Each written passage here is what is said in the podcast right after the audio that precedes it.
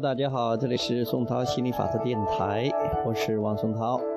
呃，今天给大家这个读一读亚伯拉罕心理漩涡中的一篇文章：一夫一妻制是否合乎自然？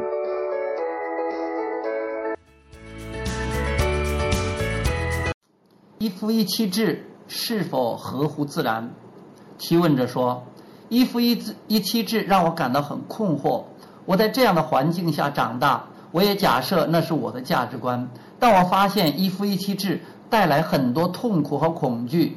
首先，你必须找到一个和你目标相同的人，然后你要控制那个人的欲求，那可不是件好玩的事。还有，亚伯拉罕说，控制别人一点乐趣也没有，而且你根本做不到。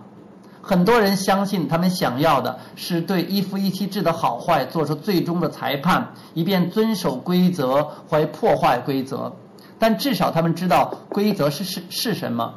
在你们的社会中，那条规则也来来回回改了很多次。今日这个规则是你住在什么地方而有所不同。但我们要你明白，你从无形进入到有形。绝对不是为了找到一种生活，找到一种生活方式，并说服或强迫其他人也要遵守这样的方式。你明白世界够大，可以容纳容纳形形色色的愿望、信念和生生活方式的创造。我们再回到这个问题的第一个要点：我需要找到一个人，那个人想要的东西跟我一样，跟一个与你愿望相符的人在一起，的确能创造出美好的关系。当然。显而易见的，跟你共享地球的人够多，要找到一个处处相配的人应该不难。但但大多数人在寻找符合自身愿望的伴侣时，常常面临障碍，因为除非他们让自己的振动频率符合自己的愿望，否则无法如愿。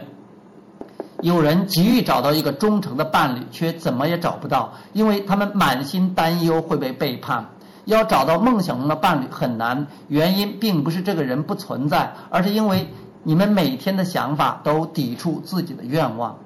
如果你想到未来的关系就有很美好的感觉，这表示你的振动频率能符合、持续符合自己在生命中发掘出来的愿望。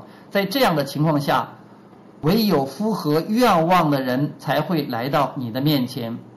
在这样的情况下，你根本不需要控制别人。提问者又说：“所以一生只有一段关系，符合我们自然的本性吗？或者那也是文化或宗教施加的限制？” 亚伯拉罕回答：“你想要跟很多人在各方面产生互动，不论你选择只跟一个人体验性爱，还是选择跟更多的人体验性爱，都是你个人的选择。你对性的看法也会一直改变。”不过，值得注意的是，用来限制行为的规则和法律，一定源自和本源失去连结的状态。也就是说，当长官、领袖或统治者制定法律和规则，想要消灭社会上某种行为时，他们通常会把注意力放在他们不想要的社会层面上。因此，就算他们制定法律并且努力实行，但控制的效果不彰。因为他们抵抗的对象是自然的法则，对人类而言，最强大、最强大的固有力量就是确保个人的自由。如果你不曾面对过不美好的事物，你就无法形成美好关系的想法。在地球上，最美好的关系就是从一连串不怎么美好的关系中爆发出来的。